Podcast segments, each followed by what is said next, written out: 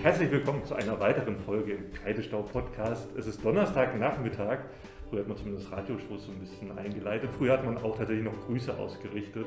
Ich sitze heute hier nicht alleine. Ich sitze, mit, äh, sitze hier mit meiner Kollegin Anne Israel, auch eine der Prüfungsverantwortlichen hier am Lehrstuhl für Schulpädagogik und Unterrichtsforschung. Und äh, wie es immer jetzt Tradition ist in der zweiten Staffel, gebe ich erstmal ganz kurz äh, Anne selbst die Gelegenheit, sich auch vorzustellen.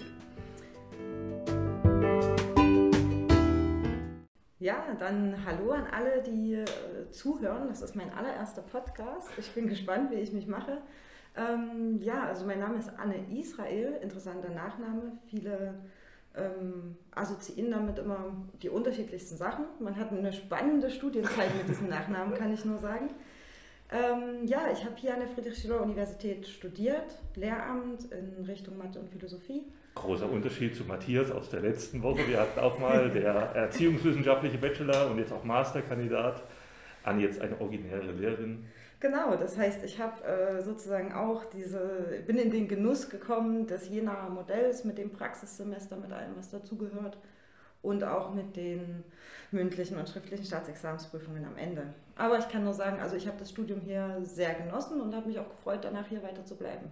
Ja, das ist immer ganz gut, äh, wenn man dann nochmal so ein paar Jahre mit auskosten kann, die danach mitkommen. Ich meine, viele zieht es auch ins Referendariat. Für sie wird jetzt wahrscheinlich genau die Zeit beginnen, auch zu überlegen, wo geht es eigentlich weiter. Darauf wird, äh, kleiner Spoiler an der Stelle, auch nochmal einer der späteren Folgen mitgehen, wenn wir mal über die Zeit danach sprechen. Referendariat ja nein oder was gibt es quasi noch für Anführungszeichen, bitte Auswege äh, dieses doch polyvalenten Abschlusses des ersten Staatsexamens. Und Sie sehen also, man kann von vom Lehrerdasein auch wieder an die Hochschule gehen. Äh, man kann aber auch von der Hochschule wieder zurückgehen. Ich selber habe auch einige Kurven genommen, bis ich dann gerade wieder an dieser Stelle bin. Und jetzt sitze ich hier am Donnerstagnachmittag mit, einer, mit einem Plüschkoala, äh, keiner Tasse Kaffee, dafür einen Schluck Limo und äh, darf mich äh, der Prüfungsvorbereitung zusammen mit Anne jetzt widmen.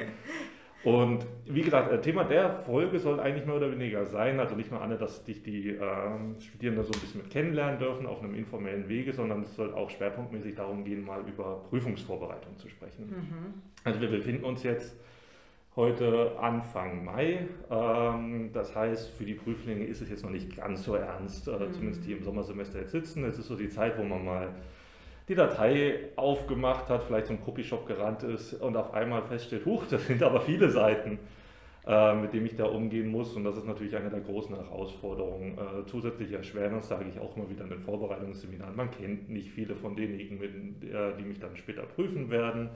Da tauchen dann mal Namen auf ähm, und dann muss ich dann irgendwie denjenigen, so der Gedanke, die 900 Seiten erzählen und wir versuchen jetzt so ein bisschen rauszuklamüsern wie man das eventuell machen kann. Ähm, würde dich aber vielleicht erst vorher mal fragen, wie du quasi persönlich überhaupt zu Abschlussprüfungen stehst. Bist du generell jemand, der sagt, habe ich gerne gemacht, oder irgendwie auch so ein, so ein schönes Erlebnis, wenn man dann erfolgreich rausgegangen ist? Klar, das wirst du wahrscheinlich jetzt nicht verneinen, aber wie stehst du generell so zu diesen Verfahren, Abschlussprüfungen, egal ob jetzt mündlich oder schriftlicherseits? Hm, also ähm, ich kann jetzt aus eigener Erfahrung sagen, dass ich immer... Ähm, große, naja, schon Schiss hatte vor dem Prüfungen, würde ich sagen.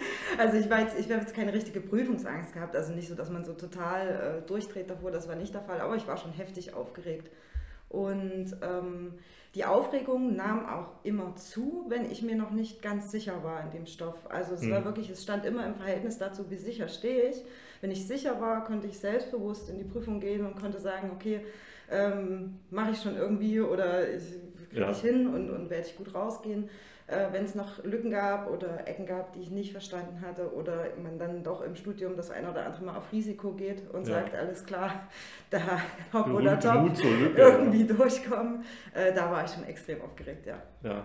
Und dementsprechend jetzt von der anderen Seite her gesehen, sage ich, Prüfungen sind ein notwendiges Übel es gibt schönere Prüfungsformate und weniger schönere Prüfungsformate und da ist eigentlich jeder anders. Ne? Es mhm. gibt die, die gerne still in der schriftlichen Prüfung hinschreiben, was sie wissen. Ja. Und es gibt die, die in den mündlichen Prüfungen aufgehen und am Gespräch dann wirklich ähm, ja, im Gespräch zeigen können, ja. was sie können. Wobei man natürlich jetzt denken könnte, okay, Lehrer sind sowieso diejenigen, die immer vorne stehen, das müssen doch sowieso diejenigen sein, die auch mit sonst was für ein Selbstkonzept quasi auch vor der Klasse stehen, aber das ist bei weitem nicht so und das finde ich auch nee. gut, muss ich dazu sagen. Also ich könnte mir als Schüler nichts Schlimmeres vorstellen, als quasi nur so sehr gesprächige, selbstüberzeugte Lehrpersonen, also viele meiner Lehrer, die ich oder Lehrerinnen, die ich noch so in Erinnerung habe, äh, haben gerade dadurch auch bestochen, dass sie so eher die ruhigen Typen waren mhm. äh, und in ihrer sehr auch couragierten Art und Weise mir Dinge einfach erklärt haben und jetzt nicht nur davon mit einem überragenden Selbstbewusstsein und Selbstkonzept. Also genauso geht man auch davon aus, dass verschiedene Lerner oder auch Lehrertypen letzten Endes vor einem sitzen. Warst du eher der mündliche oder eher der schriftliche Typ? Mündlicher Typ.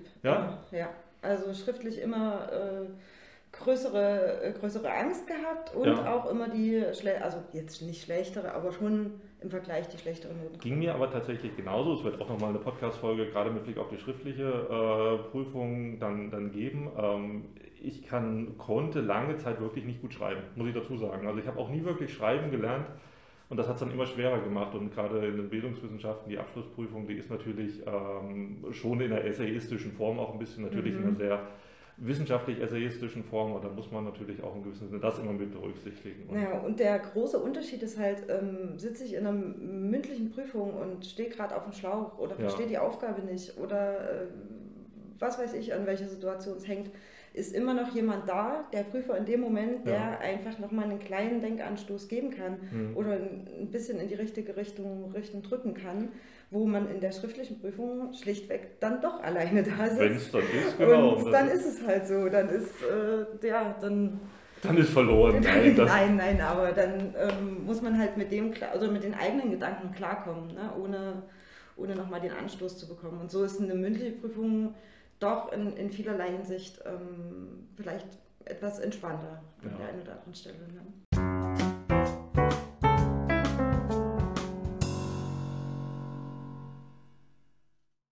Tatsächlich. Du hast ja vorhin ganz kurz, du hast ja ganz kurz erwähnt, dass du gesagt hast, dass du gerne sicher einfach auch in Prüfungen reingehst. Ja. Und je sicher du reingehst, ja. desto ähm, besser waren letzten Endes auch für dich die Prüfungen da ist natürlich der Punkt ganz interessant, wie du auch an diese ganze Vorbereitung gegangen bist. Also wir müssen jetzt ja nicht nur über Studium reden, Abitur war ja ähnlich. Ähm, mhm. Wenn man sich jetzt vorstellt, okay, da ist jetzt dieser Wust an, an, Seiten, den ich dann vor mir habe, teilweise mit Themen, von denen ich auch noch nie was gehört habe. Aber mhm. bevor wir vielleicht darauf auf so generelle Strategien kommen, wie hast denn du das gemacht in der Vergangenheit? Hast du mhm. wirklich versucht, dann alles erstmal querbeet zu lesen, schreiben oder wie waren deine Techniken? Nee, also ich bin da, ähm, also es gibt ja erstmal gibt es total schöne Techniken, die man online finden kann, verschiedene ja. Methoden und da muss sich auch jeder selber irgendwo finden, was, wofür ist er der Typ. Ist er eher also wirklich ähm, sehr auf das Verstehen. Also bei mir, ich hatte immer gerade in den Erziehungswissenschaften das Gefühl, dass ich schlechter auswendig lernen konnte, die mhm. Inhalte, weil für mich klang vieles ähnlich und dass ich dort dann doch mehr über das Verstehen gehen muss und wirklich sagen muss, okay, ich ordne diese Einzelsachen in einem Gesamtzusammenhang ein, verstehe, warum ist das Thema jetzt hier überhaupt wichtig, warum brauche ich das als Lehrperson, ja. was passiert da eigentlich in der Schule, ja. Das hat mir da immer ähm, sehr geholfen. Und wie bin ich da vorgegangen? Na, ich habe mir ähm, erstmal überlegt, was interessiert mich. Und dann muss ich auch ganz ehrlich zugeben, von Jetzt kommt der Mut zur Lücke. Anna hat schon gefragt. Darf ich jetzt den, den, den, den, Hinweis der Mut zur Lücke geben? Ja, genau. Also Mut, zur, Mut zur Lücke einerseits. Pass auf, jetzt kommt das Beep. Nein. Nein, genau, nein. Niemals Mut zur Lücke. Ja. Ähm, und auch natürlich, muss ich auch ganz ehrlich sagen, bin ich damals auch pragmatisch vorgegangen und habe mir angeschaut, wie groß ist der Umfang der einzelnen Bereiche. Ja. Und habe mir dann ein, damals waren es ja noch das, das alte Modell, da habe ich mir einen ausgewählt, der mich sehr interessiert und den auch, dann noch ausgewählt, der den wenigsten Umfang hat ja. und habe das so kombiniert, um dann durchzukommen. Ja. So, das war damals zumindest das erste Auswahlverfahren. Und äh, ich habe dann aber auch schnell gemerkt, dass der Bereich, den ich mir zusätzlich hinzugewählt hatte aufgrund des Umfangs, sich letztendlich dann doch als äh, sehr interessant herausgestellt hat. Und ja. ähm, vorher weiß man das immer gar nicht. Wenn man die ganze Literatur sieht, denkt man, oh Gott, ähm, langweilig, langatmig und alles, aber am Ende, gerade wenn man wirklich schaut, was, wo habe ich vielleicht noch Fragen oder was ist das, wenn ich mir vorstelle, ich bin in der Schule, was, was denke ich, da gibt es da Momente, wo ich überhaupt nicht weiter weiß. Mhm. Was würde ich da tun und welcher Bereich kann mir diese Fragen vielleicht beantworten? Da hat man dann für, für sich ein Problem, mhm. was man bearbeitet vor dieser Prüfung und geht ganz anders ran an die Inhalte. Und ich denke, das war immer so meine Strategie mit der ich auch gut gefahren bin. Das habe ich zuallererst gemacht. Und danach habe ich geguckt, was ist jetzt noch offen geblieben, nachdem ich meine ganzen Probleme für mich geklärt hatte. Das waren ja die letzten zwei Chaos-Tage dann. Ja, die letzten zwei, uh ja, die waren wirklich immer schlimm. Ich hatte tatsächlich, ich hatte immer das Ritual, dass ich äh, die letzten, bevor ich zur Prüfung gegangen bin, noch mal ein kurzes Video aufgenommen habe. In die, also Quatsch, das war ein Standbild oder mal ein kurzes Video, ich war mir nicht mehr sicher, wo, wie ich aussah, wie fix und fertig. Ich habe tatsächlich noch die Abbildung noch, kurz bevor ich zu jeder Prüfung gelaufen bin. Ich muss dazu sagen, ich habe im richtig alten Modell noch nicht modularisiert studiert gehabt, hatte also sämtliche fachwissenschaftliche, fachdidaktischen und auch bildungswissenschaftlichen Prüfungen in einem Semester. Und das Krass. waren, glaube ich, an die elf, zwölf Prüfungen. Also ganz, ganz viele schriftliche und dann auch die entsprechende Zahl an mündlichen. Hm. Da war ich wirklich am Ende meiner selbst, muss ich dazu ja. sagen. Das war ein Semester, das ging eigentlich auf keine Kuhhaut. Ähm, das ist natürlich im gewissen Sinne jetzt entzerrt worden. Ich meine, das war dann vorbei, das war halt das Glück, aber es war natürlich ein extremer Umfang und wie gesagt, ich habe heute noch die Bilder. Ich habe spaßeshalber, weil ich das jetzt äh, wusste, dass ich mich mit dir nochmal zusammensitze und genau über das Thema Hast rede. Du die Bilder rausgesucht? Nein, die Bilder nicht. Die zeige ich auch, die kann ich niemandem zeigen, wie ich da folge. Es sind teilweise ja, auch Videos, sind auch teilweise Videos, vielleicht zeige ich dir irgendwann nochmal oder äh, als Spoiler dazu nochmal für diejenigen, die alle bestehen. Nein, sehe ich nicht. Aber ähm, nee, was ich mir angeguckt habe, sind nochmal meine Aufzeichnungen, mhm. äh, die ich damals gemacht habe. Ich war tatsächlich auch der Typ, ich habe mir die Texte angeguckt und habe sie dann versucht äh, zu exzerpieren und dadurch zu reduzieren. Ne? Also mhm. dieser typische ein Stichpunkt am anderen Anschlag-Typ mhm, und dann versucht man das irgendwie, dann habe ich die Exzerpte letzten Endes, also das sieht man ja auch relativ viel, mhm. dass das Studierende machen und was wir natürlich auch hatten am Lehrstuhl, das hat auch Matthias in der letzten Folge schon ein bisschen gesagt. Wir haben das Sammelsurium der Exzerpte von vorhergehenden Studierenden. Die werden nämlich tradiert. Also das ist so der erste Jahrgang, Sie sind jetzt der zweite Semesterjahrgang.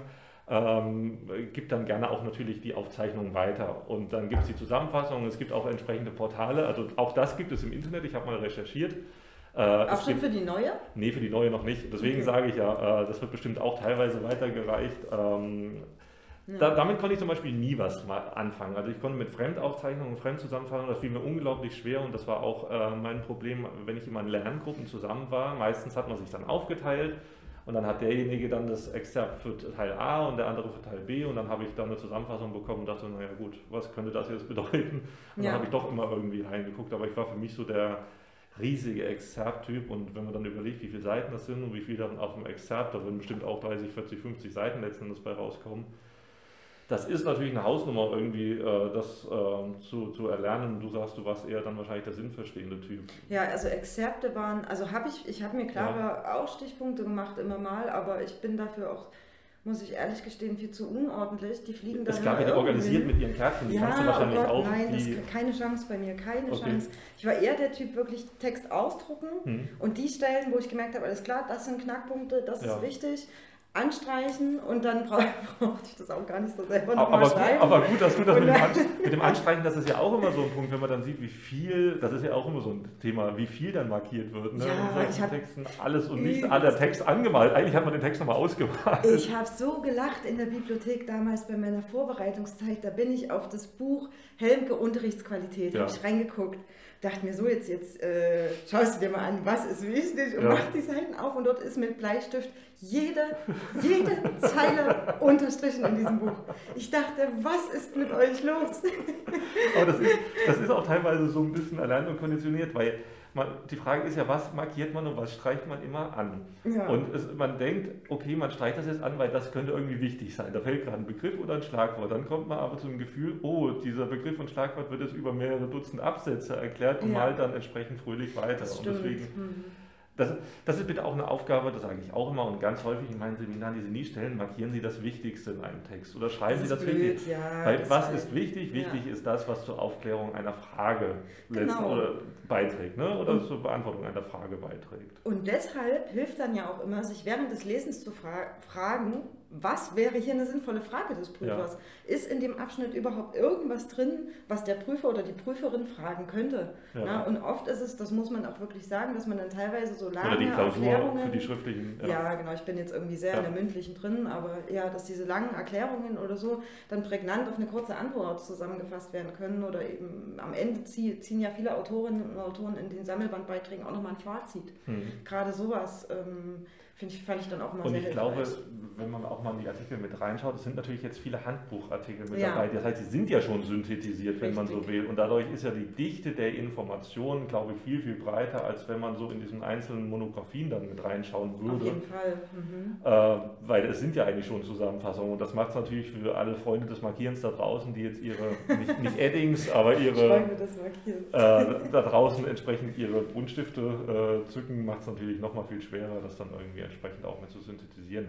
Da hat man natürlich jetzt auch keinen Hinweis. Es gibt ganz viele, die können auch gut, glaube ich, damit äh, zurechtkommen, das mit zu unterstreichen. Aber es ist ein schönes Beispiel, was man alles unterstreichen kann an deinem Ja, das ist halt gerade, also gerade wenn man Schwierigkeiten damit hat, ähm, zu sehen oder ein Gefühl dafür zu bekommen, was ist hier die zentrale Message, was ja. ist das Wichtige, da ist es dann natürlich immer ähm, eine Herausforderung, weil man kann sich auch äh, sehr schlecht äh, in der Studienzeit sehr schlecht in die andere Rolle hineinversetzen. Ja. Ähm, und man sitzt da und denkt, ja, puh, alles und, ist wichtig, alles muss ich wissen, auf alles kommt es an. Und, und es ist ja auch eine große Herausforderung überhaupt des generellen Lehramtsstudiums, weil man ja auch die Fachdidaktik mit dran hat, die Fachwissenschaftler, genau. jeder hat eine andere Logik. Wir sind äh, hier natürlich, also es gibt ein empirisches Fundament äh, für die Inhalte, die hier vermittelt werden, aber es ist nichtsdestotrotz ein geisteswissenschaftliches Studium und ähnlich ist es ja dann auch im Rahmen der mündlichen und auch schriftlichen Prüfung im gewissen Sinne angelegt. Ne? Also es, äh, genau. wenn man dann entsprechend darüber geht, argumentativ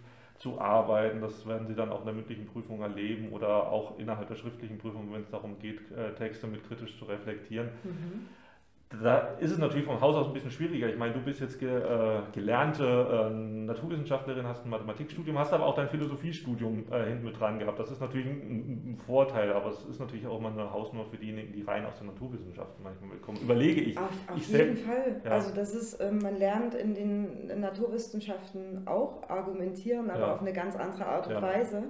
Ähm, und ich denke, man lernt dort schon auch gerade durch das beweisen, ja, ja, eine besondere Art des Argumentierens sozusagen jetzt aus der sozialwissenschaftlichen Perspektive ja. betrachtet. Aber was ich in der Prüfung ähm, jetzt so allgemein sagen könnte, ist, dass es auf jeden Fall immer zwei, für mich auch als Prüferin, zwei zentrale ähm, Argumentationsquellen gibt in dieser Prüfung. Das sind einerseits eben Studien, empirische Ergebnisse und andererseits aber auch gerade in der Prüfung Erfahrungen aus dem Praxissemester, die man mitbringt, ne? Mhm. die dann jetzt nicht unbedingt als Beleg für allgemeinernde Aussagen herangezogen werden sollen, aber die dann zum Beispiel herangezogen werden können, um zu verdeutlichen, dass irgendwas wichtig ist oder dass irgendwas vielleicht nicht immer so funktioniert in der Praxis. Mhm. So, und das sind für mich die zwei Quellen, auf die ich, auf die ich schaue in solchen Prüfungen und auf die ich auch in den schriftlichen schaue. Ja. Wie geht derjenige mit eigenen Erfahrungen oder diejenige mit eigenen Erfahrungen um und wie geht der oder diejenige mit ähm, wissenschaftlicher Literatur, mit Studien um und empirischen Ergebnissen. Mhm. Das ist natürlich ein wichtiger Punkt, gerade wenn es darum geht, diese 900 Seiten irgendwie auch dann zu bewältigen. Gell? Genau. Also gerade aufgrund der Menge, die dann einem bevorsteht. Hattest du damals auch solche Entlastungsstrategien?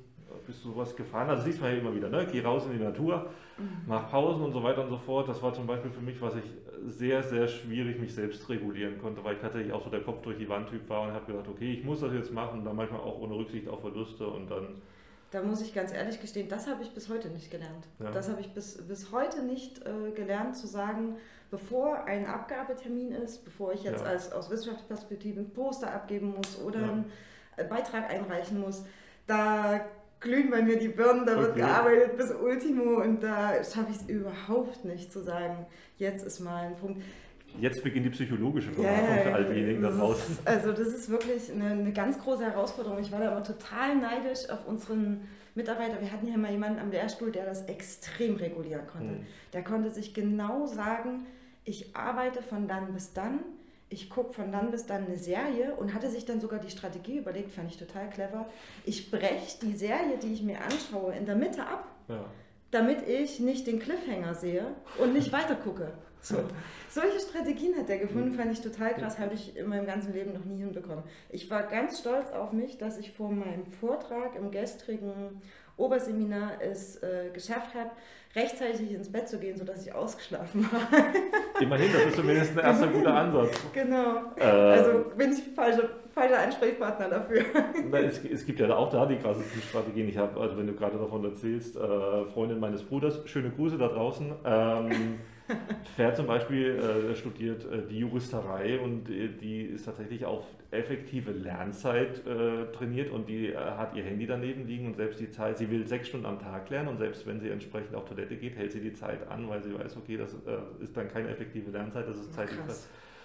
Kann ich auch, kann ich auch nicht tatsächlich mich so, so zusammenreißen. Es ist aber natürlich gerade in der in der Summe, äh, was wir letzten Endes nochmal sagen wollen, gerade mit Blick auf die, die Menge der Literatur, wenn es darum geht, so die, die letzten ein, zwei Wochen, ist es natürlich eine sehr, sehr große Herausforderung, sich einfach da zusammenzureißen irgendwie und dann nicht, äh, nicht jetzt überzuschnappen, ist vielleicht ein bisschen hart zu sagen, aber ja. dann nicht die Panik zu bekommen, okay, es wird immer mehr, äh, womit man machen kann vor allen Dingen genügend schlafen. Ich merke ich ja. merk das bis heute ganz sehr. Wenn ich zu wenig schlafe, ja. äh, wirkt sich das so stark auf meine Performance aus am Ende. Da ist auch jeder unterschiedlich. Also kenne ich auch Typen, die können irgendwie nur drei, schlafen, drei Stunden schlafen und liefern ja. trotzdem total ab. Ähm, aber ich für meinen Teil habe gemerkt, Schlaf ist super wichtig vor Prüfungen, vor, bevor ich einen Vortrag halte. Äh, einfach um wirklich meine Gedanken sortieren zu können. Und dann lieber vorher die Entscheidung treffen, Mut zur Lücke und lieber eine Stunde mehr Schlaf. Da kommen wir gleich nochmal ja. zu, den, zu den abschließenden Tipps. Es wird äh, auch nochmal, ähm, das plane ich zumindest für eine der späteren Folgen, auch nochmal darum gehen, wie man quasi gerade mit Prüfungsamt und Prüfungsstress, ich werde nochmal Swantje einladen, die als Psychologin oh, dazu ja. bestimmt auch nochmal mhm ein paar Hinweise geben kann. Ähm, und das ist natürlich auch was, was jeder, also jeder ist angespannt. Aber was gerade, das ist jetzt vielleicht auch eher nur ein Tipp für die mündlichen, das haben wir auch das letzte Mal schon gesagt, das betrifft beide Seiten immer. Ne? Also selbst ja. diejenigen, die ihnen gegenüber sitzen, sind jetzt nicht die voll entspanntesten, auch die befinden sich in einer Situation, die nicht routin, äh, routinisiert abgespult werden kann. Das hilft manchmal auch tatsächlich. Äh, wir sind ja alle nur Menschen. Ich meine, deswegen ist ja quasi letzten Endes auch der Podcast so ein bisschen geplant damit man weiß, okay, mit wem hat man es eigentlich mit zu tun und auch man selber weiß, dass diejenigen so ähnliche Phasen auch mit durch, hm. durchlaufen haben. Und ich muss auch ehrlich sagen, ich war wirklich überrascht, ähm, wie schwierig das ist, so eine mündliche Prüfung aus der Prüferseite Prüfer. zu machen. Ja. ja. Ich habe ja beide Seiten sozusagen erlebt. Ja. Und, und ist gar nicht so ähm, lange her. Ist gar nicht so lange her, direkt ja. aufeinanderfolgend eigentlich fast. Also ich hatte meine mündliche Schulpädagogikprüfung und dann ein Jahr später habe ich schon selbst die Prüfung. So schnell kann es gehen, ja. aber im Lehrerberuf ist ja ähnlich. Ja. ja, das geht ruckzuck, ist man auf der anderen Seite. Und habe dann dort wirklich festgestellt, oh krass, also das ist ähm, wirklich anstrengend, die Antworten mhm. einzusortieren, aufzugreifen, Anschlussfragen zu stellen ja. und dann noch so heraus, herauszufühlen, auf welchem Niveau befindet derjenige sich, was sind vielleicht wirklich passende Fragen. Ja. Das muss man natürlich auch ein bisschen abstimmen. Ne? Und da dachte ich, äh, also nach den ersten Prüfungen, die ich gehalten habe, war ich total knülle. Das geht, also das ist auch äh, was, das lernt man relativ schnell dann auch im Referendariat, schnell wieder Mittagsschlaf zu machen. Das ist zum Beispiel, was ich im Referendariat Referendariat sofort wieder angefangen habe, ist, wenn man, weil man halt so in dieser, der Lehrerberuf, das sagt dann auch keiner. Die Hauptanspruch dem Lehrerberuf besteht darin, wirklich sechs Stunden am Stück fast zu performen. Und zwar ja. Dauer zu performen. Ja. In vielen anderen Jobs und Berufen hat man immer die Gelegenheit, sich mal hinter dem Bildschirm zu verstecken. Lehrer ja. sind Dauerperformer und das ist einer der größten Ansprüche und Belastungssituationen überhaupt, meines Erachtens mit in diesem. Und da habe ich tatsächlich auch wieder angefangen, Mittagsschlaf zu machen, wo man gerade bei äh, Nebenbei-Tipps sind. Vielleicht ist das für den einen oder anderen auch wieder eine eine Möglichkeit, einfach den, den Akku wieder ein bisschen aufzutanken. Genau, genau. Das merke ich auch äh, immer, wenn ich Seminare halte oder dergleichen. Das, das dieser anderthalb Stunden Seminar ja. ist wirklich viel anstrengender als anderthalb Stunden schön gemütlich hinterm Schreibtisch sich zu verkriechen. Mit der Tasse Kaffee und dem Koala auf dem Tisch. Genau.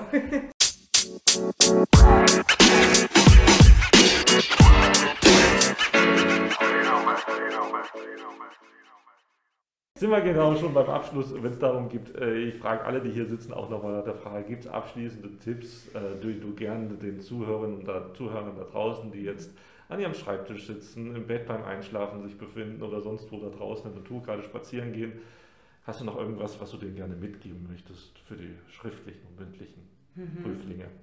Ich, ja, ich denke, ähm, für mich persönlich oder für, ja genau für mich persönlich ist es das schönste enthusiastische Lehrer zu sehen und Lehrerinnen, die vor mir sitzen und wo ich merke, die haben, die freuen sich darauf, was kommt, ja. die haben richtig Lust zu unterrichten und die haben sich auch Lust intensiv mit den Inhalten auseinanderzusetzen. Deshalb nochmal die, die, die Bitte an alle, guckt, was, was interessiert euch, was äh, spricht euch an thematisch, äh, wo, wo könnt ihr so ein wenigstens ein bisschen bei euch vielleicht für die erziehungswissenschaftliche Seite das Feuer entfachen und Ja. ähm, dann fällt das Lernen viel leichter und macht vielleicht sogar Spaß.